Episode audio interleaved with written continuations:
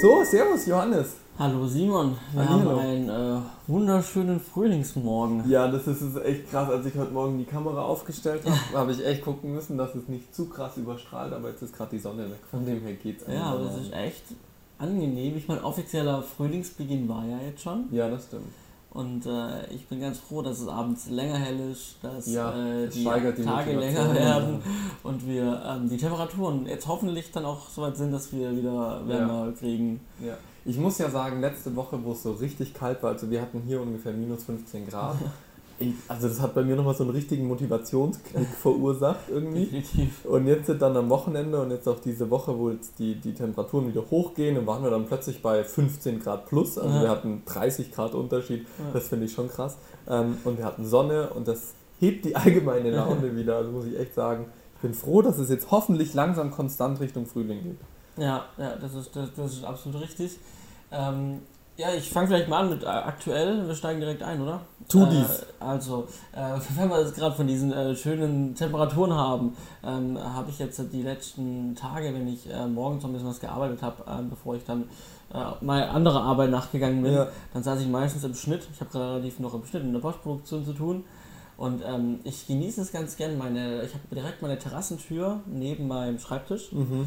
Und, ähm, und genieße es ganz gern morgens die Tür, wenn ich eh lüfte, aufzumachen und einfach dann am Rechner zu sitzen und dann direkt diese, jetzt wo die Temperaturen wieder angenehm sind, Mhm. auch morgens, ähm, dann äh, diese, diese angenehme Temperatur, diese angenehme Luft hereinzulassen Ja. und vor allem die Vögel zwitschern zu hören.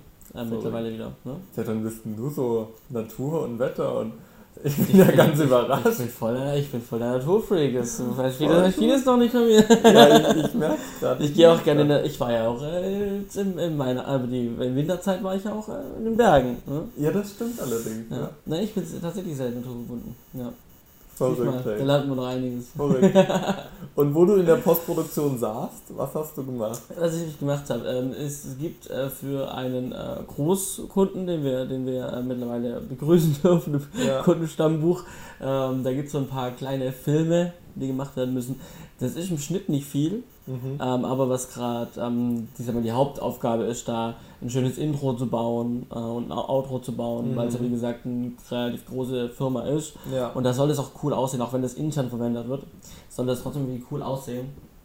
Und ähm, deswegen halt ein gutes Intro finden oder selber bauen. Ähm, mit der entsprechenden Musik dazu vielleicht auch, mit den, Ja. mit den, mit den Jingles.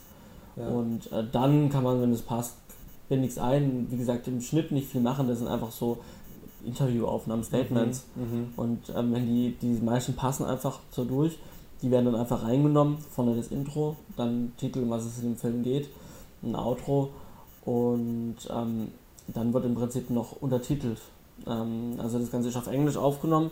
Vorerst wollen wir auch dann nur englische Untertitel reinmachen Ja. und ähm, ja, äh, da, das, ist, das wird vielleicht noch was eine Aufgabe, wobei ich da gerade dran bin. Es gibt ja die Möglichkeit, ich weiß nicht, wer das von euch äh, kennt. Ähm, Google, YouTube macht ja auch Untertitel. ja, das stimmt. Und du kannst, ähm, du kannst ein Video hochladen. Und ähm, das ist, kommt auf alles, geht auch so nach dem Algorithmus oder nach einem gewissen System, wie Google dein Video nach Untertiteln bau oder untersucht. okay. Ähm, das passiert nicht sofort und ich weiß auch nicht, wie, wie, was man tun muss, damit es passiert. Aber wenn es passiert, dann kannst du diese Untertitel runterladen. Das ist natürlich geschickt.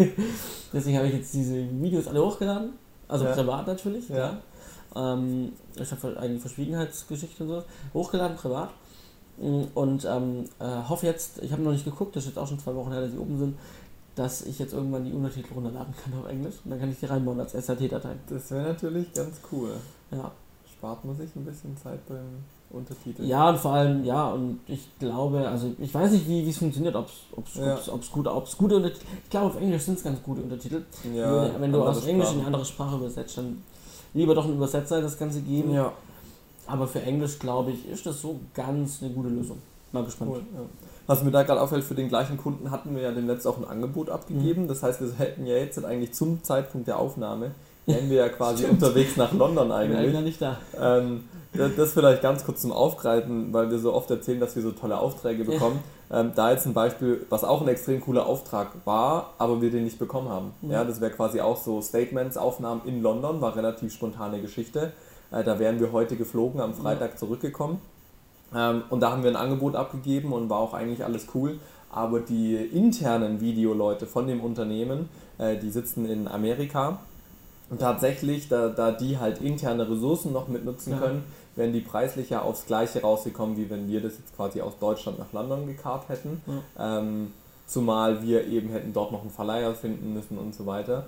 Ähm, also da auch das Beispiel mal, dass wir einen Auftrag nicht bekommen haben, einfach um da so einen kleinen Reality-Check zu machen. Wir sind keine Überflieger, die nur Aufträge bekommen.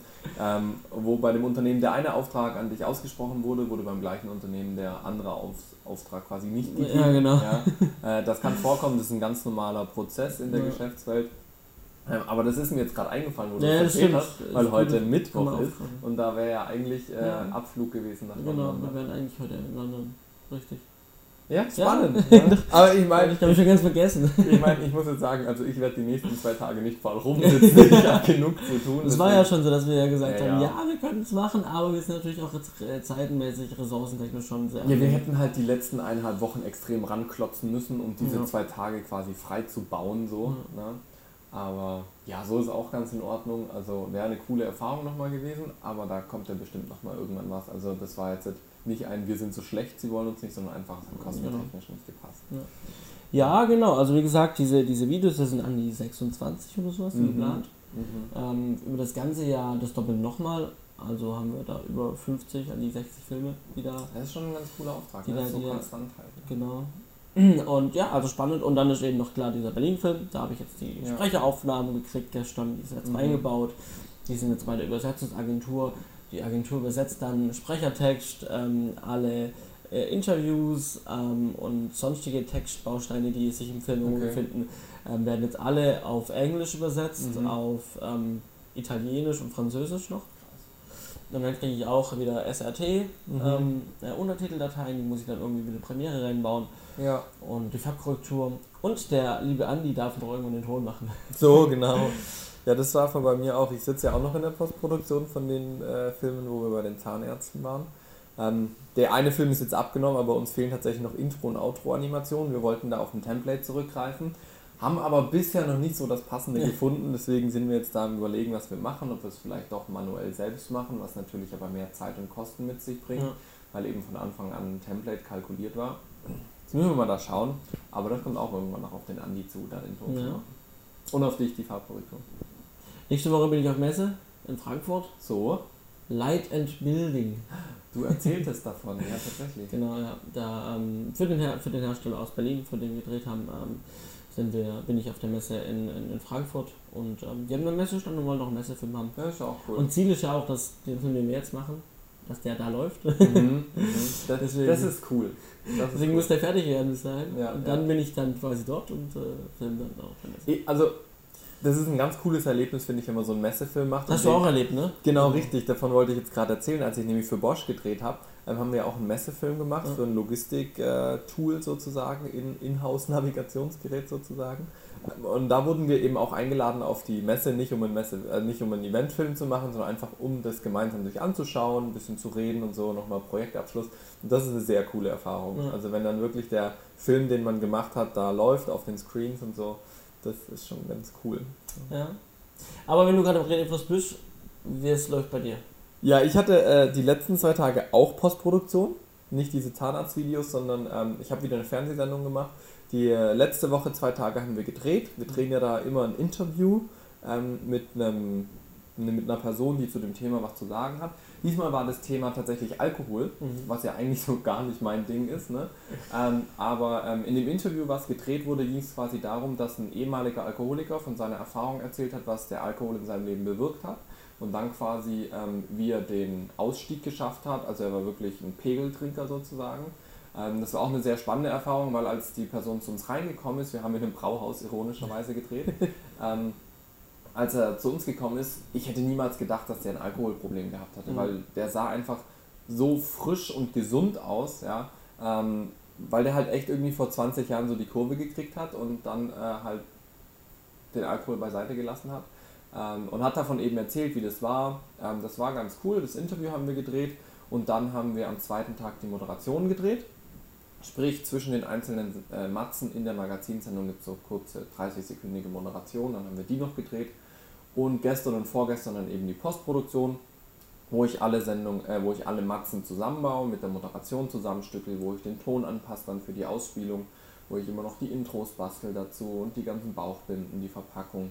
Ähm, und das hat mich gestern wieder und vorgestern die zwei Tage beschäftigt.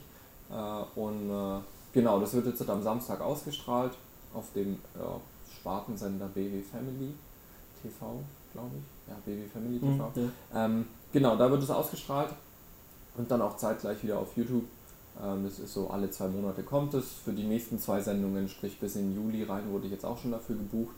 Beziehungsweise sind wir gerade in der Terminfindung.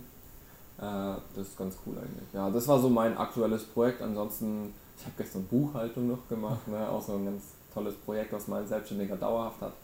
Habe ich mal wieder äh, ein bisschen zugelangt, was die Buchhaltung angeht. Ja. Genau. Das waren meine aktuellen Sachen. Nicht, nicht so viel Spannendes zurzeit, weil eben viel Büroarbeit auch ist. Äh, genau. Ja. ja. So ist das.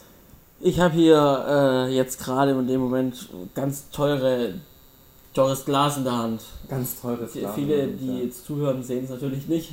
Wie gesagt, das Video gibt es natürlich auch wieder auf dem YouTube-Kanal von Film und TV Kamera. Genau, richtig, ja. Ähm, die sehen jetzt hier, ich habe teures Glas in der Hand.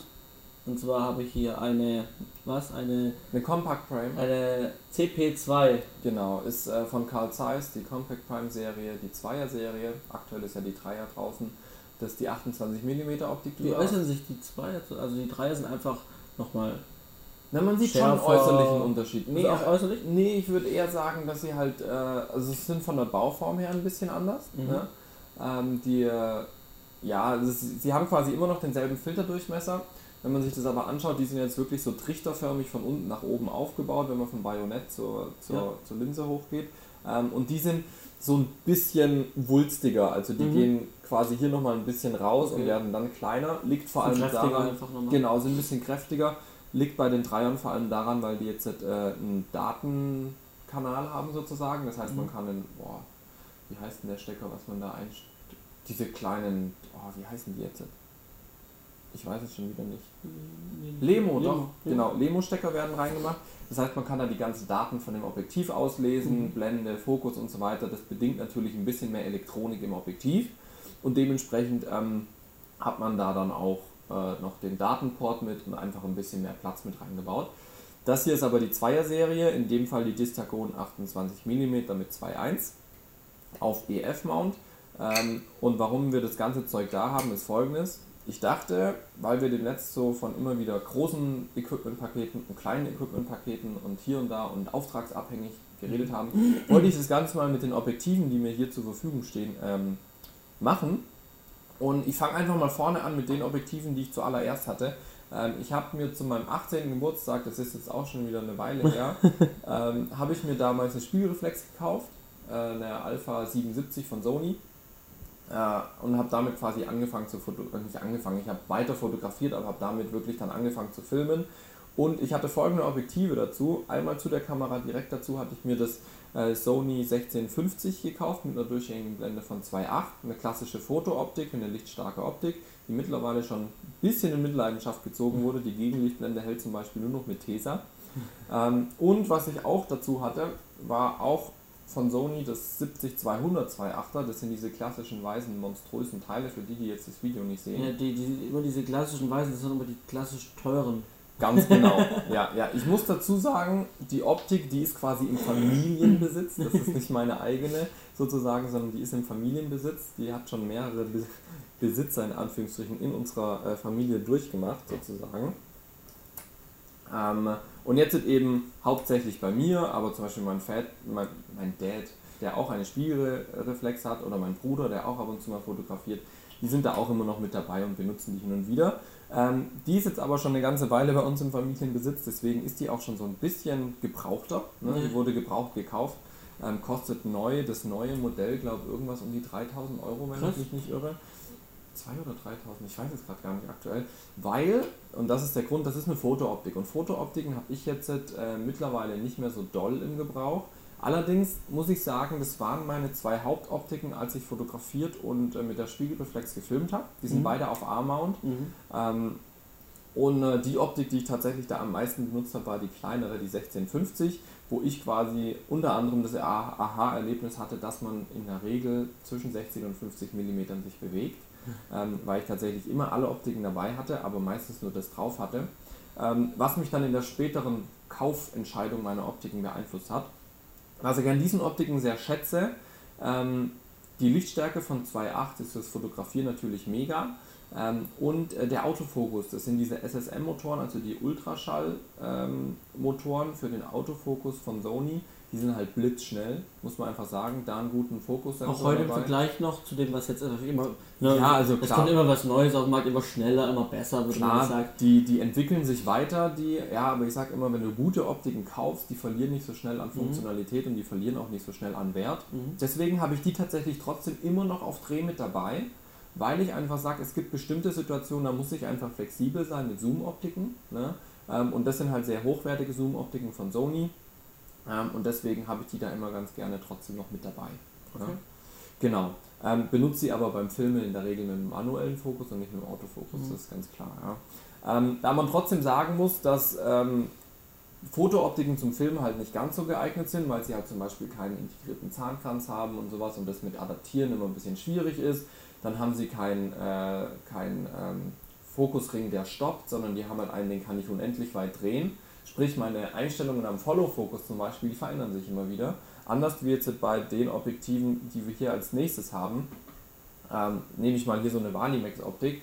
Das äh, kennt man, ist ziemlich verbreitet, äh, gerade bei den äh, Young Professionals, bei den Studenten, bei den Einsteigern sozusagen. Die mit dem roten Kranz. Genau. Also einen, roten, einen, einen, roten Kreis außenrum. Genau, das ist die Valimax Pro Serie mit den VDSLR Optiken, sprich die haben an der Blende eine durchgängige Blende, also nicht stufenweise mhm. wie bei den Fotooptiken. Und die haben auch äh, einen Schärfering äh, quasi, der einen Stopp und einen Start hat, also an beiden Enden jeweils begrenzt ist und sich nicht ein bisschen in die Unendlichkeit drehen lässt. Und was ich halt einen Riesenvorteil finde, sie haben halt einen integrierten Zahnkranz. Sprich, mhm. wenn ich einen Follow-Fokus anschließe oder sowas, kann, können halt direkt die Zahn äh, Räder ja. ineinander kreisen. Das finde ich super cool. Zudem, ähm, es sind, finde ich, die günstigsten Optiken auf dem Markt, die sowas haben und trotzdem noch eine gute Leistung bringen. Ja. ja. also da kostet die Optik zwischen 300 und 400 Euro, je nachdem welchen Bajonettanschluss und je nachdem welche, ähm, welche Brennweite man möchte. Ich persönlich habe davon aktuell zwei, das ist einmal die 24 mm und einmal die 50 mm. Ich liebe Eugel immer noch mit einem 35er, ähm, und ich hatte jetzt zum Beispiel in Berlin dabei oder auch bei anderen Drehs hatte ich die 10 mm Optik dabei. Das ist auch was sehr, sehr Schönes, habe ich sehr schätzen gelernt. Allerdings blendentechnisch dann nicht so stark. Mhm.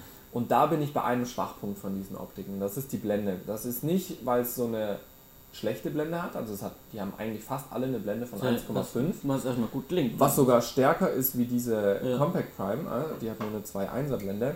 Allerdings muss man sagen, ähm, wirklich die, die schärfsten Bilder kriege ich mit so einer Valimax Optik, wenn ich mich zwischen, äh, wenn ich mich so ab 2, also ab Blende 2, 1,8, 2, je nach Optik, ähm, wenn ich mich da quasi bewege. Ähm, das habe ich äh, auf jeden Fall da gemerkt, wo ich angefangen habe 4K zu drehen ja, ähm, und man dann mal irgendwie wirklich auf eine 1,5er Blende hoch möchte, wegen dem Bokeh oder mhm. halt Lichtstärke da fängt es dann halt schon so ein bisschen die chromatischen Apparationen zu haben. Es ist nicht mehr so ganz scharf.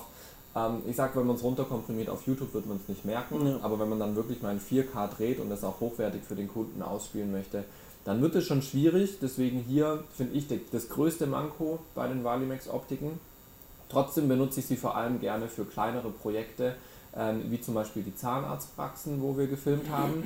Da ging es im Prinzip darum, dass wir ein Interview aufgenommen haben und Schnittbilder dazu. Und da sind die halt einfach preis-leistungstechnisch auch im, im, im, Hinblick auf was kostet es den Kunden, mhm. sind die halt super. Ja. Ne? Also da kurzer Preisvergleich, im Tagesmietpreis kostet so eine Optik zwischen 20 und 30 Euro. Äh, so eine Optik liegt halt bei ungefähr 60 Euro. Ja. ja, das ist ungefähr das Doppelte. Ist natürlich ein anderer Kaufpreis dahinter, auch nochmal eine andere Qualität. Also die ähm, für die für die Nicht-Video-Zuschauer, die Valimax liegt so bei 20 bis 30 und genau, die, richtig, und die, ähm, die CP2, die Compact ja. Liegt so bei 60. Ja, je also nachdem auch welche Brennweite man von ja, genau. macht, gibt es welche. Oder auch auf Zoom, ne? Bei Zoom sagen wir auch schon bei 120, 180 Euro. Ja, genau, das war dann den, den großen Zoom, den wir dabei hatten. Ähm, also Valimax auf jeden Fall preis-leistungstechnisch super. Äh, Einsteiger, Sinne-Objektive, wenn ich es mal so nennen kann, aber eben die, die Schwäche in der Blende. Und was ich auch schon viel gehört habe, da kann ich aber jetzt nicht aus Erfahrung mhm. sprechen, weil ich es nicht erlebt habe. Es gibt wohl manchmal so Produktionsfehler, wo einfach halt die Qualität ganz und gar nicht stimmt. Ja, also wo dann wirklich die Blende wirklich mies ist oder mhm. sehr viele chromatische Apparationen ist, das Glas nicht ordentlich ist. Ähm, das habe ich persönlich aber nie erlebt. Bei all denen, die ich hatte, bin ich sehr froh drum. Mhm. Das also so, sage ich mal, meine, meine immer drauf Filmobjektive. Ähm, und ähm, was wir sehr oft mit auf Dreh haben und was auch aktuell quasi bei mir zu Hause ist, aber zum Verkauf steht tatsächlich, weil sie bei mir zu oft rumstehen, ähm, sind diese Compact Primes. Äh, aktuell habe ich davon die 28 mm und die 21 mm, beide mit einer Blende 1.2. Das sind die Distagon-Optiken. Ähm, und hier sind wir wirklich jetzt schon im professionellen Bereich, also die würde ich so im semi-professionellen Hobbyfilmbereich anordnen. Die sind jetzt wirklich hier im professionellen Filmbereich. Die haben den Standarddurchmesser von, boah, wenn ich das jetzt auswendig wüsste, und steht natürlich auch nicht drauf, sind es 100 mm Durchmesser? Ich weiß es nicht. Auf jeden Fall die Standardsinne. Ähm, äh, Gedingsens Optik. Ich guck mal kurz Wollen wir mal kurz Ton. nach dem äh, hier, jetzt hat, hat, hier verändern sich Dinge. Hier verändern sich Dinge. So, hier haben sich tatsächlich Dinge verändert. Wir haben das mal schnell gefixt. Ein bisschen. Äh, Vermutlich klingen wir jetzt hoffentlich besser und nicht ja. mehr wie in der Duschkabine. Ja, sollten wir eigentlich klingen. Ich hoffe, wobei das jetzt natürlich sein könnte, dass der Equalizer sich aufs Ganze auswirkt. Ich weiß es nicht. Auf jeden Fall haben wir gerade ein bisschen schrauben müssen, weil wir den Ton irgendwie schon wieder nicht unter Kontrolle hatten. Das ist tatsächlich unser größtes Optimierungspotenzial. Genau, also wir haben tatsächlich Tonprobleme und wir wollten es heute besser machen und ich hatte das Gefühl, dass mein Mikrofon nicht ganz so top ist. Und dann dachte ich, ich nehme mal ein anderes. Nimm mal ein anderes, haben wir gemacht, war halt auch scheiße. Ja, da war man Fiepsen drauf gehabt, aber das ja. Fiepsen wird wahrscheinlich so gut wie möglich rausgemacht sein, wenn ja, ihr die Folge hört. Deswegen werden wir uns ja unsere Stimme verändert haben, weil wir ein bisschen ja. die Frequenzen gedreht haben. so ist es. Nun ja, machen wir weiter. Wir waren stehen geblieben, dass diese Sinneoptik richtig tatsächlich ähm, äh, eben diesen Standarddurchmesser hat. Ähm, wir hatten es ja gerade auch verglichen mit der äh, CP3. Ähm, und was hier eben ein, ein, ein, sehr großer Vorteil ist, wo ich sage auch, ähm, die sind halt von der Verarbeitung her sehr hochwertig. Also wenn man diesen Zahnkranz hier von der, vom Laufen her mit dem da hier vergleicht oder auch die Blende, dann hast du halt hier ein bisschen einen höheren Widerstand, was mhm. jetzt aber nicht heißt, dass es hakt oder so, sondern einfach, man braucht ein bisschen mehr Kraft zum Drehen und dadurch hat man mehr Kontrolle. Ja. ja? Weil jeder kennt das wahrscheinlich, wenn man seinen Stativkopf komplett lose dreht, da ist halt das Schwenken fast unmöglich. Wenn man ihn ein bisschen stärker mit Widerstand macht, dann geht das Ganze smoother. Und genauso ist es auch hier mit der Blende und dem Fokus. Ähm, weiteres großes Ding, was ich äh, eben bei den Compact Primes oder bei den großen Sinneobjektiven finde, ist eben die Schärfe und die Bildqualität. Wir haben hier natürlich deutlich besser vergütetes Glas drin. Mhm. Ähm, dadurch kriegen wir sehr viel äh, schärfere Bilder und das benutze ich eben äh, sehr gerne halt für ähm, Imagefilm, Commercial, wo eben immer der Wunsch ist, eigentlich ein sehr klares Bild zu haben. Da brauchen wir keinen Vintage-Look oder brauchen wir irgendwie auch nicht an den Rändern irgendwelche Unschärfen, sondern da wollen wir einfach ein klares Bild haben. Ähm, und da benutze ich diese sehr gerne. Die haben wir eigentlich bei fast all unseren Projekten mit dabei. Ja. Ähm, es gibt diese äh, in allen möglichen Mount-Varianten. Das gängigste ist EF und, und PL, was es hier haben. Ähm, wir haben mit beidem schon gearbeitet gibt es soweit für mich jetzt keine großen dramatischen Unterschiede, wo ich sage, ich bevorzuge das oder das. Äh, was ich versuche halt möglichst Bayonet treu innerhalb eines Projektes zu bleiben. Mhm. Also dass ich nicht irgendwie Objektive mit PL und EF habe. Und wenn ich es habe, dass ich alles so adaptiert habe, dass ich alles eben ohne Probleme direkt an die Kamera anschließen muss, ohne ständig Adapter tauschen zu müssen. Ja. Genau. Ähm, das ist jetzt so, sage ich mal, äh, preislich auf einem ähnlichen Niveau oder ein bisschen drüber wie die Fotooptiken. Ja, also preislich, die da hier liegen jetzt neu bei über 3000 Euro, die CP3s. Gebraucht kriegt man die so um die 2200, 2200 in dem Bereich ähm, und die da hier liegt eben bei 300. Ne? Also das ist schon einfach preislich auch ein Unterschied, dementsprechend auch eine andere Qualität, aber mit denen arbeite ich sehr gerne. Ähm, genau. Wie gesagt, als äh, Hinweis, die stehen zum Verkauf, weil sie bei mir zurzeit nur rumstehen, weil ich sie einfach nicht überall mit hinnehmen kann. Deswegen, wenn jemand Bedarf hat, ne, einfach melden. Immer. genau, wunderbar. Das sind also die Optiken, äh, wo ich dachte, die stellen wir euch mal vor. Diese zwei Optiken sind zwar immer noch mit dabei, die Fotooptiken, allerdings halt nur noch, sage ich mal, für mich als Backup oder wenn ich fotografiere. Bei kleinen Projekten habe ich so das kleine Setup, sind die Valimax-Optiken, die ich da ganz gerne mit benutze, mit der Einschränkung der Blende. Und wenn ich ein ganz normales Projekt habe für einen, nicht für einen ordentlichen Kunden, sondern für einen Kunden, der quasi ein bisschen mehr Budget hat, auch für Technik dementsprechend mehr Budget hat, dann bin ich sehr gern mit den Compact Primes unterwegs. Ähm, kann man natürlich aber noch nach oben hin weiter spinnen. Das geht ja, also bei den, bei den Primes geht es ja dann auch Ultra und Master Prime und Ari, jetzt hat ja Ari die, Sign die Signature Line, heißt es glaube ich. Series. Series, genau. Signature Series haben die jetzt rausgebracht, was ja auch nochmal ein Qualitätssprung ist. Dann gibt es aber auch Vintage-Optiken, wie, die, äh, wie ja, die verschiedensten Hersteller sind. Also ähm, da gibt es eine, eine, ja, eine große Bandbreite, aber das ist jetzt so mal das Ding, was ich hier hauptsächlich verwende. Mhm. Genau, ich dachte, es ist vielleicht interessant, vielleicht interessiert es den einen oder anderen und habe das mal dementsprechend hier mit reingepackt. Gut. Ja. Wir haben vor, boah, wie lange ist das her? Vor vier Jahren. 2014 im Sommer. Genau, haben wir angefangen, unser Abschlussprojekt, unsere Abs unseren Abschlussfilm für die Hochschule zu genau. drehen. Richtig, zufällig falsch hieß der. Genau. Und wir möchten euch so ein bisschen mitnehmen ähm, über eine Art Serie, über die nächsten Folgen, über die nächsten Wochen ähm, und möchten dann am Ende dieser Serie, ähm, wo wir quasi euch erzählen, in einzelne Produktionsschritte von äh, Scripting über Finanzierung, über Arbeitsaufwand, über Postproduktion, ja. alles Mögliche, was zu, zu einem Film dazugehört, zu so einem, ähm, sag mal, etwas, zu einem etwas größeren Projekt, ja, genau. möchten wir euch mitnehmen und ähm, jede Folge was darüber berichten, einen neuen Bereich abhandeln und am Ende steht dann quasi der Upload des Projekts, die Veröffentlichung des Projekts Richtig, im Netz, genau. denn wir haben unseren Abschlussfilm noch nicht online. Genau. Ne? Das äh, hatte am Anfang den Grund, dass wir auf Festivals waren. Hat jetzt den Grund, dass wir irgendwie immer den Zeitpunkt verpasst haben und es nie so wirklich auf dem Schirm hatten. Aber wir dachten weil wir schon öfters mal den Film erwähnt haben, dass wir halt jetzt das angreifen sozusagen und äh, immer über die nächsten Wochen hinweg bis zum Sommer euch so ein bisschen mitnehmen in die Entstehungsphase von unserem Abschlussfilm Zufällig Falsch. Ähm, genau. Und da ganz am Anfang ist natürlich interessant zu wissen, unter welchen Rahmenbedingungen wurde dieser Film produziert, was für Vorgaben gab es. Du hast gerade schon gesagt, das war ja der Abschlussfilm bei uns an der Uni. Ähm, ich denke, die, die uns folgen und auch äh, das Interview in, in der, im Film TV Kamera gelesen haben, wissen, dass wir beide am SAE-Institut äh, studiert haben. Genau. Ähm, das kann man hier dann auch ruhig mal sagen. Ähm, und äh, bei dem Studium steht am Ende äh, äh, eben vor dem Abschluss ein äh, Abschlussfilm, der in verschiedenen Genres stattfinden kann. Also es kann ein Kurzfilm sein, es kann ein Werbefilm sein oder es kann ein Musikvideo sein. Ähm, maximale Lauflänge beim Kurzfilm ist 15 Minuten. Ähm, und für dieses Genre haben wir uns eigentlich recht schnell entschieden oder für dieses Format, Format. Film. Ähm, weil wir gesagt haben, wir wollen auf jeden Fall einen Film machen, wir wollen da Aufwand reinstecken. Wir waren im Vorhinein viel auch auf äh, Filmakademie-Drehs dabei ähm, und haben gesagt, da wollen wir auf jeden Fall äh, einen Kurzfilm machen. Ne? Ja. Ansonsten hatten wir eigentlich nicht wirklich Rahmenbedingungen. Es hieß nur Kurzfilm, maximal 15 Minuten und wir haben es halt zu zweit gemacht. Genau. Und dementsprechend war dann sagen, okay, wenn genau. ich es zu zweit mache, muss halt der Aufwand Genau, ne? wir, wir haben gesagt, normalerweise ähm, zum damaligen Zeitpunkt des Studiums war ja. das so geplant, dass das ein Einzelprojekt ist, genau. dass deine einzelne Leistung natürlich ähm, dadurch am besten bewertet werden kann. Ja. Aber ähm, unser Kurs war nicht groß. Ne? Ja. Und ähm, deshalb ähm, haben wir gesagt, ähm, lass uns einfach ein geiles gemeinsames Projekt machen. Ja. Und entsprechend wurde halt auch gesagt, dann muss es aber auch knallen, dann muss es natürlich noch etwas größer werden als normal. Und dann haben genau. wir gesagt, machen wir, probieren wir aus. Ja.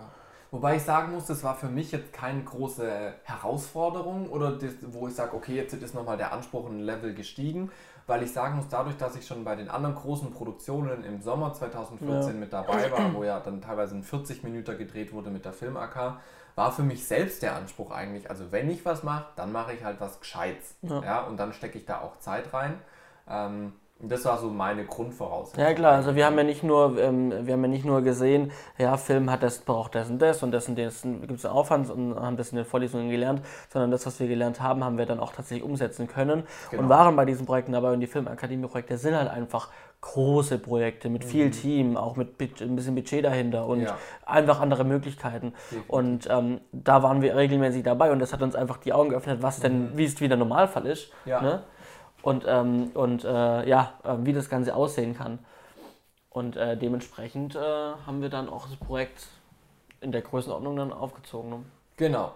Ähm, unsere Grundidee war ja dabei äh, weniger, dass wir eine Story im Kopf hatten, sondern wir hatten ja einzelne Fragmente im Kopf. Äh, sag ich mal, du aus Produzentensicht hattest Ideen im Kopf, was du gerne auf die Beine stellen würdest. Ich aus Kamerasicht hatte Bilder im Kopf, die ich gerne hätte. Und die haben wir ja am Anfang eigentlich so zusammengetragen und haben dann erstmal geschaut, können wir daraus eine Story basteln. Was waren so deine, ähm, was waren so deine Momente oder deine Fragmente, die du im Kopf hattest, die du gerne umsetzen würdest bei dem Film? Was hattest du dir so für persönliche Herausforderungen gestellt? Naja, also ähm, für mich war halt ganz klar, ich möchte äh, schon einen produktionellen Aufwand betreiben, ähm, um einfach zum Erfahrung zu sammeln oder Erfahrungsberichte einzubringen, also Erfahrungen einzubringen. Und das war dann so, ähm, dass, also schon allein die, der, der Grund, die Grundherangehensweise, ähm, ohne zu wissen, dass wir es haben werden nachher, wenn wir ähm, äh, auf einer Straße drehen, dann möchte ich, dass es eine Straße ist und kein Feldweg. Ja, Weil ein Feldweg kann man halt leicht irgendwie nutzen und sowas. Aber man sieht im Film halt, dass es ein Feldweg ist. Und das ist halt so ein Qualitätsmerkmal, wo man sagt, ja, da wurde halt kein großer produktioneller Aufwand betrieben, sondern es wurde einfach ein Feldweg genommen und da gedreht. Sondern wir hatten halt wirklich dann am Ende dann auch eine Straße, die wir, die Ja. wir hatten, komplett, ne? Eine Ja. richtige Landstraße. Ähm, und zum anderen war dann halt auch so, ich wollte halt dann auch so Dinge reinbringen wie ähm, äh, viele Leute am Set haben, als auch Komparsen. In dem Fall war es halt dann äh, ein, ein Un Unfall, wie wir noch hören, werden, äh, wo halt dann Rettungskräfte vor Ort waren im Film ne? ja, ja. und mitgespielt haben. So, und das war halt einfach so, ähm, es, ähm, ich wollte halt einfach, ähm, ja, ni- nicht, nicht alles einfach machen, sondern wirklich auch eine Schippe drauflegen und auch wenn das viel Arbeit bedeutet und, und vielleicht auch Geld, Einsatz, ähm, das trotzdem möglich machen. Ja, ja. Genau, ähnlich ging es mir auch. Ich habe auch gesagt, wenn ich Kameraarbeit mache, soll sie gescheit sein. Ähm, und ich erinnere mich, ich hatte tatsächlich so ein paar Bilder im Kopf, die ich unbedingt umgesetzt haben wollte.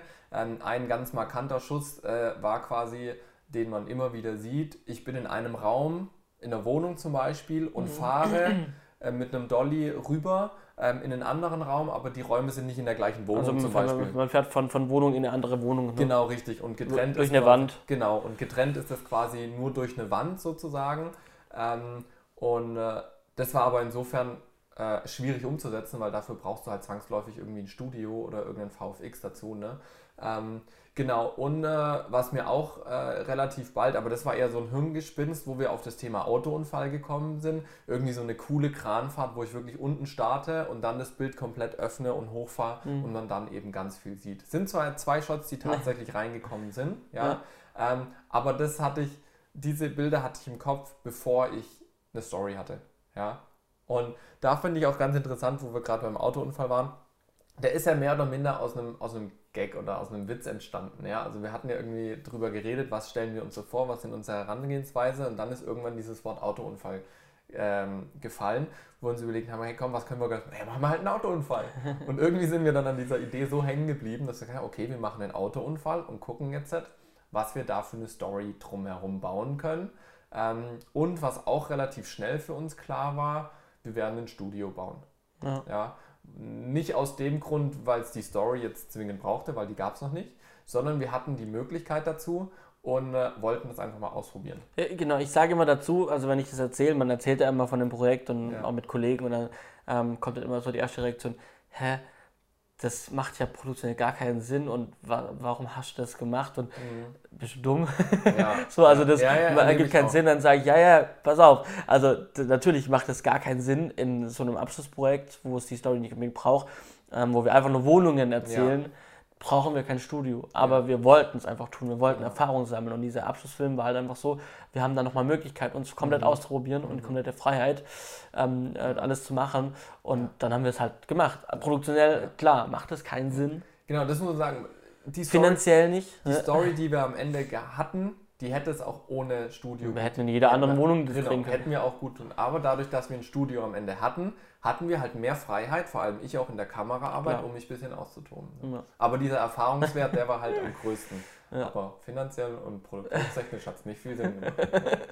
Ja, aber es war halt trotzdem mega cool. Und ich, ich habe keinen äh, bei uns am Set erlebt, der irgendwie es nicht cool fand, dass wir ein Studio Nee, haben. klar. Ich meine, man muss ja dazu sagen, das war ja, das war ja eine Lagerhalle, die, die äh, uns, also äh, uns gehört hat. Ja, ähm, mir und meiner Family und ähm, oder gehört auch nach wie vor noch. Ähm, und ähm, das, ist, das sind zwei Lagerhallen ähm, und halt noch ein Büro und eine Wohnung. ja, Und das war halt dann so Jackpot, weil wir konnten Ja. dann halt, dat in, in diesem Komplex konnten wir, waren wir drei Tage? Zum Drehen waren wir zwei Tage, Zwei Tage. aber es war halt unsere komplette Produktionsbase. Genau, also wir hatten äh, insgesamt fünf Tage Dreh, Ja. ähm, waren zwei Tage im Studio selber Ja, zum Drehen. Fünfeinhalb sogar, wenn wir die Nacht von Ja. Sonntag auf Montag mitnehmen. Genau. Und, ähm, und hatten dann quasi genau da die Base, das heißt die Leute, die, ähm, die bei uns übernachten, die irgendwie von weiters her kamen, Mhm. konnten dort in der Wohnung oben übernachten mit Schlafsäcken. Ja, Äh, wir konnten darin Catering machen, wir konnten in der Lagerhalle das Studio bauen. Ähm, ja, also es war alles, alles da, wir konnten alles lagern, die Fahrzeuge mit dem Equipment konnten wir nachts in die Halle reinstellen, dass das safe ist und sowas. Ja, das haben wir alles voll ausgenutzt, das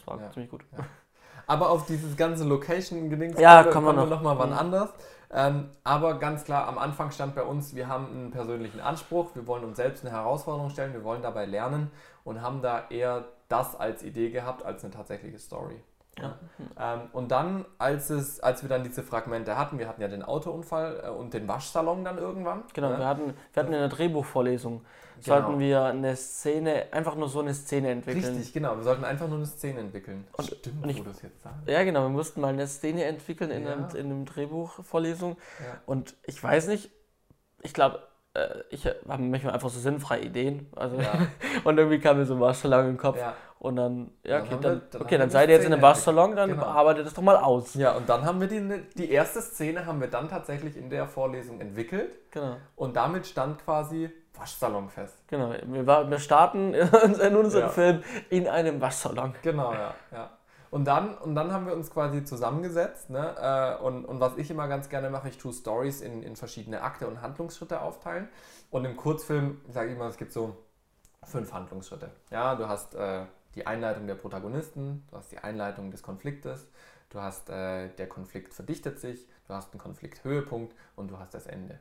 Ja, das sind so fünf Teile. Ja. Und dann haben wir uns quasi eigentlich zu jedem dieser fünf Bausteine eine Szene überlegt. So, Ja. wie könnten wir da jetzt Szenen reinbauen, die zusammenhängen, Sinn ergeben und uns eine Geschichte erzählen und trotzdem unseren Waschsalon und unseren Autounfall irgendwie miteinander verbinden. Und da erinnere ich mich noch, wir hatten ganz interessante Ideen. Wir sind zu, einmal hatten wir eine Szene in einem Restaurant. Erinnerst du dich noch? Hm, gehen wir weiter. Das war also, wir hatten von, von vornherein hatten wir dann so ein grobes Thema. Das war ja durch diese Szene im Waschsalon äh, vorgegeben. Es ging dann quasi um ähm, die, die, den Konflikt zwischen Eltern und Kindern, wenn die Kinder flügge werden und quasi ausziehen, ja, den Wunsch nach Freiheit und dazu im Gegensatz der Eltern die, die Angst nach äh, oder die, die Angst vor Verlust. Ja, Die Story war dann ja irgendwie klar, ja. genau. Die Tochter zieht irgendwie aus, bla bla, Vater mag das nicht. Und da hatten wir dann zwischen der Tochter und dem äh, jungen Mann, den sie eben kennengelernt hat, hatten wir eine Gesprächsszene in einem Restaurant. Diese Szene gibt es als solches zwar auch noch, aber halt nicht im Restaurant, Mhm. sondern halt wieder im Waschsalon. Ja. Ja, aber da Da, da, wo wir wieder zurückgehen in den Waschsalon. Genau, genau. Mhm. Und es war ja quasi auch, wir hatten ähm, ja am Anfang gesagt, wir wollen halt so, so eine Komödie machen, die witzig ist. Und in dem Restaurant wollten wir halt ganz viele Gags einbauen. Irgendwie Mhm. der, Ja, der ja. Kellner wird verarscht und Äh, was nicht alles und keine Ahnung. Ne? Und das hat aber halt am Ende storytechnisch nicht mehr viel Sinn gemacht. Ja. Ja, vor allem, wir wollten ja dann auch, wo klar war, wir wollen eben diese Coming-of-Age-Story Mhm. erzählen. Der Tochter, Mhm. äh, äh, junge Heranwachsende, ähm, will ausziehen, irgendwann selber mit 23 und sowas. Papa hat damit ein Problem, weil seine Tochter, seine Prinzessin, verlässt das Haus ähm, und geht auch noch zu einem fremden Mann. Ja. Ähm, wo das dann klar war, war klar, wir wollen es witzig machen, aber auf der anderen Seite auch wirklich so diesen Konflikt selber auch wirklich erzählen und den auch Mhm. Richtig. ernst nehmen. Ne? Richtig, ja. Aber den gibt es ja wirklich, glaube ich, in, in jeder Vater-Tochter-Beziehung, jeder Familie irgendwie. Ja, das irgendwann. Interessante ist, wir tun ja auch unseren Film immer wieder für Vorlesungen oder für, für Workshops herziehen und ja. ganz viele können sich ja damit identifizieren. Ja. Ja. Also das ist ja ganz, ganz spannend. Ich erinnere mich auf jeden Fall, als wir dann so ein Grundkonzept hatten, haben wir uns tatsächlich irgendwie mal zwei Wochen hingesetzt bei uns an der Uni in ein, in ein Büro quasi und haben zwei Wochen am Drehbuch gearbeitet. Mhm. Ähm, und das fand ich war eine extrem spannende Zeit, weil wir wirklich ganz viele Sachen hin und her geworfen haben. Ähm, wir nicht nur die Story im Kopf hatten, sondern du aus Produzentensicht und ich aus Kamerasicht wirklich geschaut haben, was können wir in diese Story reinpacken, was Sinn macht, aber was gleichzeitig unsere Fähigkeiten zeigen kann, weil die Abschlussproduktion ist ja nichts anderes wie unser Gesellenstück. Genau. Ja, mit dem bewerben wir uns nachher, ja. damit können wir auf uns aufmerksam machen. Ähm, und das fand ich extrem spannend, weil immer ganz neue Aspekte hinzugekommen sind Ne, ähm, das war dann auch irgendwie, ja, wir hatten eben eine Szene noch auf dem Parkplatz vor dem Waschsalon. Ja, wo drehen wir die? Gehen wir jetzt extra auf den Parkplatz? Ja, nee, ist doof. Der Parkplatz vom Waschsalon, der ist nicht schön und sowas, ja. Und dann kamen die Herausforderungen sozusagen, beziehungsweise die Sache, die wir lösen mussten. Und die haben sich da schon angedeutet und das fand ich ganz spannend. Ähm, wobei äh, ich auch sagen muss, nach diesen zwei Wochen hatten wir zwar eine erste Fassung vom Drehbuch, ähm, aber das ist auch keineswegs die Fassung gewesen, die wir nachher gedreht ja. haben. Ja. ja. Also da ging es ja dann noch weiter, unter anderem deswegen, ähm, weil wir uns ja dann auch, nachdem die erste Fassung stand, einen Regisseur engagiert haben sozusagen, ähm, weil wir das nicht selbst übernehmen mhm. wollten. Ja. Und gemeinsam mit dem Regisseur haben wir dann noch weiter an der Story gearbeitet. Ich glaube, das war dann hauptsächlich so in meinem Bereich, dass ich ja. viel mit dem Yunus gearbeitet habe, weil du schon in die Vorproduktion gestartet bist. Ähm, und das war dann auch nochmal spannend, jemanden, der die ganze Entwicklung nicht mitgemacht ja. hat, der keinen produzentischen Hintergedanken hat, der keinen Kamera-Hintergedanken hat, was der da für Sachen mit reinbringt. Ja, ja, das genau. hat natürlich dem Ganzen auch gut getan. Also da Definitiv. hat sich die Story nochmal verändert, ähm, hat dann auch nochmal dramaturgisch noch ein bisschen mehr Sinn ergeben ja. an manchen Stellen. Ja. Und wir haben ja auch immer gesagt, wobei ähm, jetzt, wo der Film dann fertig war, ähm, bin ich dann, oder sind wir, glaube ich, beide nicht mehr der Meinung, am Anfang war noch so die Meinung, die Einstellung, ähm, ja, wir legen nicht so den Fokus auf die Story und die mhm. Story ist uns eigentlich so ein bisschen zweitragig. Ja. Es geht eher darum, dass dein Fachbereich und mein Fachbereich cool genau. wird. Aber jetzt, wo der Film fertig ist, ähm, muss ich sagen, oder da, wo der Film fertig wurde, ähm, die Story finde ich gar nicht so verkehrt und auch nicht ja. schlecht erzählt. Und ja, ähm, natürlich sieht man raus, dass wir natürlich keine Drehbuchautoren sind, dass wir keinen Drehbuchautor hatten, mhm. dass wir die Story halt einfach selber ausgedacht haben. Das heißt, die hat natürlich Schwächen, logisch. Aber sie ist keineswegs schlecht. Ja, sie, sie funktioniert. Also ich, ich sage immer so, wir haben das Rad nicht neu erfunden, ja. aber wir haben eine gut funktionierende Mainstream-Story ja. ja. für ein bestimmtes Thema gemacht. Damit können sich viele identifizieren. Hin und wieder lachen auch mal Menschen, wenn sie den Film angucken. Ähm, genau an den Stellen, wo wir es auch wollten, dass ja. sie lachen. Das finde ich ganz cool.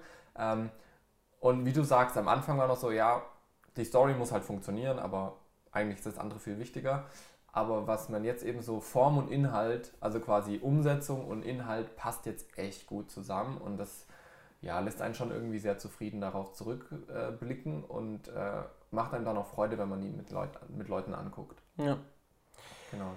Nächste Woche, über was berichten wir nächste Woche? Nächste Woche würde ich sagen, äh, dass wir weiter in den Prozess gehen, wie wir tatsächlich gearbeitet haben. Ähm, es war ja so, wir haben im Juli angefangen mhm. mit, der, mit, dem, mit der Story und dann erst im September haben wir alle Vorgaben bekommen. Sprich, wir konnten eigentlich noch nicht gar nicht so viel machen und haben dann im Juli eigentlich angefangen weiter mit Sponsoring.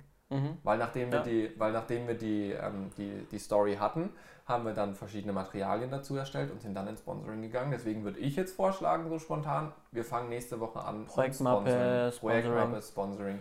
Wie okay. kann ich meinen Film finanzieren. Ja. Wie kann ich am besten Klinken putzen? ja, sagst genau. du so lustig, aber ja. ist tatsächlich so. ja. Genau. genau. Aber dann lass uns da nächste Woche ähm, weitermachen. Äh, und ja. dann Beziehungsweise in zwei Wochen, ne? Ja, in der nächsten genau. Folge in zwei Wochen. Genau, also freut euch da drauf, da gibt es auch viele, viele spannende Dinge zu erzählen, vor allem auch viele spannende Begebenheiten. Ähm, ja. Ne? Hast du zufällig noch ein bisschen Kohle auf deinem Konto liegen? So. Ich habe tatsächlich etwas Kohle, aber da ich weiß, dass das Quartal gerade bald zu Ende ist und die Umsatzsteuer dann abgeführt werden muss, bleibt davon nicht mehr viel übrig. Ah, Zumindest ja. auf dem Geschäftskonto. Ja, also falls ihr zufällig noch ein bisschen Geld übrig habt auf der hohen Kante, GoPro sucht einen Käufer. Und zwar nicht den Käufer für eine Kamera, sondern für die ganze Firma. Genau.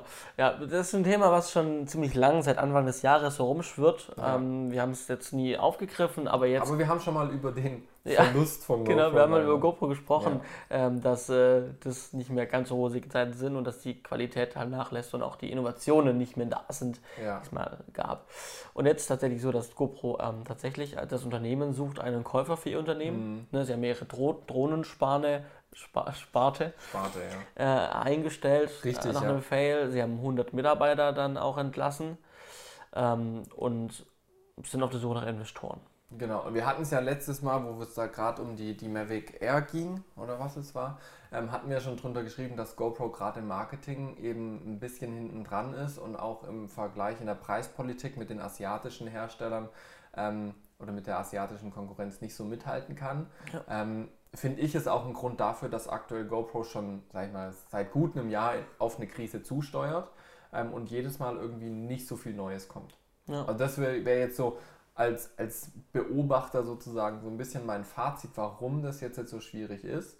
Ähm, und die Schwierigkeit gleichzeitig, wenn die jetzt einen Investor finden, ich weiß nicht, wie viel ist jetzt gerade 100 Millionen oder was das war? Die Ähm?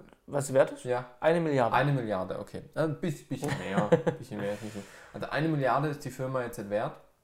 Ähm, heißt aber, wenn es da jetzt Investoren gibt, die, die dieses Geld aufbringen, um, um GoPro quasi zu übernehmen, ähm, muss ja aber nicht nur Geld gegeben werden, sondern es müssen ja auch irgendwie neue Strategien und Konzepte entwickelt Genau. werden, weil ähm, für mich ist eigentlich Fakt, dass GoPro so wie es aktuell läuft, vielleicht noch drei Jahre läuft und dann war es das. Ja. Und Ja. damit ist dann eigentlich so der Pionier von Action Camps, der wirklich mal ganz, ganz, ganz groß war, ähm, ist dann eigentlich so ein bisschen vom Markt verschwunden und andere, die, die äh, kleiner sind, kriegen plötzlich ihren Aufschwung. Ja, und auch wenn Menschen sagen, äh, das passiert nicht. Äh, gutes Beispiel Nokia. Ja. Nokia war ein riesen Pionierunternehmen, hat Ja. früh angefangen, hat wirklich viel Geld verdient. Mhm. Nokia gibt es nur noch so als Lizenznamen, also Ja. die Firma an sich ist weg. Ja. Ähm, es lief nicht mehr, ne? es kamen dann auch, klar, neue Konzepte und sowas, Mhm. aber es hat halt nicht funktioniert. Und ähm, ja, das gibt jetzt nur noch den Namen, den halt andere Firmen nutzen und dafür Lizenzgebühr noch zahlen. ja, richtig. Ja. Aber ähm, Nokia gibt es so nicht mehr. Ne? Ja. Aktuelles Beispiel auch äh, mit Sony und Canon. Sony früher sehr schwach im Fotografiemarkt, was den Pro-Bereich angeht. Jetzt durch die ganzen Systemkameras extrem weit vorne, also gerade mit der A7-Serie oder auch der A6000-Serie, extrem großen Markt bekommen. Canon, ja, die noch bis, sage ich mal, vor 5, 6 Jahren Marktführer in der Fotografie waren, sind plötzlich ganz weit unten einzuordnen, weil sie nicht den Sprung geschafft haben von den DSLRs auf die DSLMs. Und jetzt ist das Spannende, habe ich gestern oder vorgestern einen Artikel gelesen, der, äh, Canon hat jetzt offiziell bestätigt, äh, sich mehr auf die Systemkameras zu konzentrieren, um da aufzuschließen, weil der Markt aktuell ganz klar in diese Richtung tendiert. Und sie nehmen dafür in Kauf, dass ihr ehemalige oder ihr einziges Steckenpferd, die, die Spiegelreflexfotografie, dass die jetzt tatsächlich darunter leiden kann. Das nehmen sie in Kauf. Wo sich dann viele fragen, ist das nicht schon seit ein paar Jahren so, dass die Fotografie-Sparte leidet?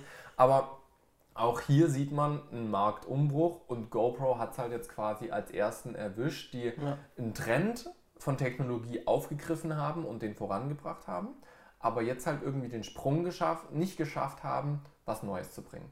Ja, so ein bisschen auch bei Apple und den iPhones. Ne? Haben einen ganz großen Trend gestartet, aber aktuell, wenn ich Ja, mir doch. das S9 anschaue Ja. von Samsung, da hat das selbst das iPhone 10 schon hart mit zu kämpfen. Ja. ja, Apple ist noch gut dabei, also da sind wir noch, Ja, sind wir noch im sehr positiven Bereich. Aber klar, ähm, das äh, nimmt na, also nimmt klar, klar, der Markt ist auch irgendwann gesättigt, ne? Ja, Markt, klar, es, man kauft sich trotzdem alle zwei Jahre oder sowas ein neues Smartphone oder alle drei Jahre.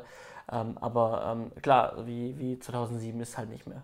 Ja, definitiv, ja. Und, und wie gesagt, GoPro ist da ein ganz gutes Beispiel, also leider ein gutes Beispiel dafür, dass man eben echt gucken muss, dass man da an dem Konsumenten, am Kunde dranbleibt, um da auch so ein bisschen die Bedürfnisse abzuchecken und sich nicht nur auf seine ehemaligen Unique Selling Points eben äh, konzentriert, weil Ja. GoPro ist nicht mehr der einzig gute Anbieter für Actioncams. Das war er mal, Ja. aber das ist er nicht mehr. Sony macht sehr gute Kameras, viele asiatische Her- Hersteller, die da kommen äh, und in den Markt reinpreschen und teilweise halt die fast gleiche Qualität für einen deutlich günstigeren Preis äh, bieten können. Ja. Wir können gespannt bleiben, was, Definitiv. was mit GoPro passiert. Wie gesagt, Ja. wenn, ihr, wenn ihr so eine Milliarde oder so rumliegen habt. Ich meine, Mhm. vermutlich reicht auch etwas weniger, ähm, dass Da man zum Teil, was handeln. das zum Teil übernommen, nee, aber das muss, nee, muss ja nicht zum komplett übernommen werden. Kann auch sein, Oh, ja, dass der gut, Investor ja. nur irgendwie Ja, zu ja. 50 Prozent übernimmt Ja. oder zu 20. Das hilft ja auch schon weiter und wenn dann neue Konzepte kommen, kann es dem Unternehmen wieder gut gehen. Definitiv. Also GoPro ist nicht am Ende, würde ich sagen. Also nicht, Ja, nicht, glaub ich auch nicht, Aber, aber, ähm, Gerade eine sehr schwierige Zeit. genau, ja, da Ja. muss ich was tun. Ja, definitiv. Ja. Okay, Dann, dann, äh, wären wir bei den Picks. ja, tatsächlich, sind wir schon bei den Picks. Ja. Ich äh, bin mir bei meinem Pick nicht sicher, ob ich ihn schon mal hatte. Ähm, und das weiß ich tatsächlich. ich habe eine, wenn ich habe eine. Software heute da, die free ist. Also ihr könnt ihr euch runterladen und nutzen. Freeware. Genau. Ähm, und zwar geht es um Handbrake. Handbrake ist ein Tool, welches ihr nutzen könnt, um sämtliche Videoformate umzuwandeln. Sehr schnell, qualitativ gut, weil der, also gerade wenn ihr, also ich mache es ganz oft, dass ich ähm, Sachen aus Premiere rausrender. Da kann ich ja schon ziemlich viel einstellen oder auch im, im Encoder kann ich jetzt ziemlich viel einstellen, wie ich es haben möchte. Trotzdem fällt am Ende ein sehr, teilweise ein sehr, trotzdem noch ein großes H264 raus. Ähm, und das, was Handbrake macht oder wofür ich es dann nutze, wenn ich trotzdem eine kleinere Version von dieser H264 brauche, äh, von dieser MP4-Datei, dann nehme ich die, äh, äh, schiebe die nochmal durch Handbrake durch, kann da auch nochmal noch mal feiner einstellen, wie der Algorithmus arbeiten soll ähm, äh, oder eben der Decoder arbeiten soll. Und ähm, fällt, am Ende fällt mir dann trotzdem noch eine hoch, also eine gut aufgelöste, äh, mit einer guten Bitrate, ähm, aber trotzdem eine kleinere ähm, H264 MP4 raus. Okay. Und ähm, Handbrake ist ganz beliebt, also vermutlich kennen das auch einige ähm, von euch da draußen ähm, äh, und nutzt es vielleicht auch selber. Ähm, ich nutze es seit ähm, auch schon seit anderthalb Jahren und ähm, es ist nicht mein Hauptkonvertiertool, aber wenn ich halt mal was wirklich klein kriegen muss und ich möchte die Qualität beibehalten, dann ist das meine erste Wahl. Wie gesagt, ist free, ist wie VLC, frisst nahezu alles, Ja. was halt auch cool ist und ähm, ja, also leicht zu bedienen für Mac und Windows. Also Das ist schon ganz cool, ja, Ja. das gibt es bei nicht so vielen guten Programmen. Genau, also Handbrake kann ich empfehlen, wenn ihr ein kostenloses Konvertierungstool braucht. Alright. Sehr cool. Genau. Mein Pick ist äh, keine Software und kein Gadget oder sonst was, sondern diesmal geht es um die Arbeitsatmosphäre. Mhm. Äh, wir haben gestern einen neuen Arbeitsplatz einrichten dürfen. Das äh, hat mir mal wieder gezeigt, wie, wie viel es doch ausmacht, wenn man eine gute Arbeitsatmosphäre hat, ein gutes Arbeitsumfeld. Ähm, wir haben da im Prinzip ein paar Farb Farbakzente durch Lautsprecher drin. Wir haben einen iMac drauf. Wir hatten eine, eine, eine Schreibtischplatte, die am Rand weiß ist und oben so ein schönes Mhm. Holzdekor hat. Ähm, und das hat mich irgendwie sehr motiviert, selber zu arbeiten. Also ich hatte wirklich Ja. Spaß dran, an diesem Arbeitsplatz dann auch mal zu arbeiten. Ja. Ja. Ähm, und ich habe auch diese Woche, mein Schreibtisch, der sieht jetzt leider schon wieder nicht mehr danach aus, aber ich habe diese Woche Tabula Rasa aus, auf meinem äh, Schreibtisch gemacht, der jetzt hinter der Kamera steht sozusagen. Ähm, und habe hier eben mal wirklich ganz viel wieder rausgeschmissen, sortiert, aufgeräumt, wieder dahin, wo es hin muss. Und ich muss sagen, seit ich das gemacht habe, bin ich wieder gerne an meinem Schreibtisch, weil einfach nicht so viel Müll rumliegt ne? ähm, und es einfach wieder Spaß macht. Man auch mal, also gerade gestern, als ich Buchhaltung gemacht habe, es war irgendwie mal wieder echt ein gutes Gefühl, die Sachen hinlegen zu können auf dem Schreibtisch und nicht dann plötzlich auf den Boden ausweichen zu müssen, was ich sonst immer mache. Ähm, und äh, das hat mir einfach so, hat es bei mir wieder Klick gemacht, so kümmere dich darum, dass du ein schönes Arbeitsumfeld hast, wo du dich wohlfühlst, weil dann macht Arbeiten auch Spaß. Und ich glaube, das ist schon ein großer Anteil im Daily Business, gerade als Selbstständiger, dass du wirklich auch dich wohlfühlst an deinem Arbeitsplatz, gerade wenn der Arbeitsplatz zum Beispiel zu Hause ist, in der eigenen Wohnung, ähm, weil da ja Privat und Arbeit eh immer so laufende Grenzen sind. Ähm, und da finde ich, muss man das trennen. Und dazu gehört auch, dass man sich in der Arbeit wohlfühlt, dass man das gerne macht, aber dann die Türe zumachen kann und sagt, okay, jetzt ist Arbeit vorbei. Ja, gebe ich dir recht. Deswegen habe ich gestern Abend meinen Arbeitsplatz auch neu eingerichtet. So. Ganz spontan. Als ich das gesehen habe, habe ich schon gedacht, ja, mein, mein Schreibtisch war nicht hässlich, der war auch von 2013 oder sowas. Ja. habe ich mir da gekauft, auch aus Holz. Ähm, aber irgendwie fand ich das ganz gut und ähm, ich muss sagen, ich habe den gestern Abend, nachdem ich den eingerichtet habe, habe ich dann noch kurz gearbeitet ein bisschen und habe noch äh, ein bisschen geschnitten und gemacht. Und ähm, das hat sich schon gut angefühlt und ich brauche das. Ich brauche das regelmäßig in Wechsel. Mhm. Ähm, ich habe auch ähm, immer in meiner Wohnung oder in meinem Zimmer immer Sachen rumgestellt, Ja. irgendwie alle Monate, weil ich immer, ich brauche immer was Neues. Und ähm, dieser Schreibtisch jetzt, ähm, ich habe so das Gefühl, ein gutes Gefühl jetzt, ähm, Ja. dass es in Zukunft noch produktiver werden kann. Ich meine, das Gute ist ja auch, man kriegt ja heute gerade so bei schwedischen Möbelhäusern oder bei Genau. anderen ähm, recht günstig echt gut aussehende Sachen, weil diese Möbelhäuser sich genau auf diesen Lifestyle-Faktor eben äh, fokussieren. Ähm, ist eigentlich traurig, wenn man das so vom Lifestyle Ja. abhängig macht, so äh, die Kaufentscheidung so persönlich. Aber ich finde, es ist halt aktuell so ein Trend in der Gesellschaft. Da kann man sich nicht immer ganz rausziehen, auch wenn man es möchte. Ich sage, ich habe so einen Industrieschreibtisch bei mir drinstehen, der funktioniert auch, Ja. aber es ist was anderes, wie wenn ich jetzt zum Beispiel deinen neuen Schreibtisch Genau. angucke. Aber das kriegt man ja echt schon für echt günstiges Geld. Genau. Ne? Also das, das muss man heute einfach sehen. Deswegen ab und zu mal, gerade wenn man selbstständig ist und die Kosten dann auch in die Firma mit reinnehmen kann, finde ich, ist es ab und zu mal schon auch ganz sinnvoll, da für Veränderungen zu sorgen, dass einfach auch die Motivation bestehen bleibt. Ja, Weil es gibt einfach Bürotage, die sind nicht cool, die sind doof. Aber wenn man dann eine schöne Arbeitsatmosphäre hat, dann macht das schon viel aus. ja, das stimmt. Alright. Cool, dann sind wir am Ende. Ja, tatsächlich. Ne? Also nicht wir, wir arbeiten heute noch was, wir tun noch heute, Ja. aber Aber die Folge die 24 Folge ist ist am 25. Ende. 25, 24, 24, 24, sind wir. Entschuldigung, Genau, 24. ja. Zum Ende, was ich habe. Wir haben hier hinten ein Magazin und tada, man glaubt es kaum. Ich habe zwei davon. Ähm, was wir mit dem zweiten machen wollen, ist, wir würden gerne das einem von euch schicken. Das ist die aktuelle Ausgabe von Film und TV Kamera, die 318. Die ist äh, letzte Woche, vor zwei Wochen irgendwann raus. Ich weiß gar nicht, wann sie rausgekommen ist. Auf jeden Fall habe ich die, wie gesagt, zweimal. Ähm, und wenn ihr die haben wollt, dann äh, schreibt uns doch einfach mal einen Kommentar. Ich würde jetzt mal sagen, bis zum, heute ist der 8. Ich würde mal sagen, bis zum 15.3. Macht das irgendwie Sinn? Das wäre nächste Woche Donnerstag.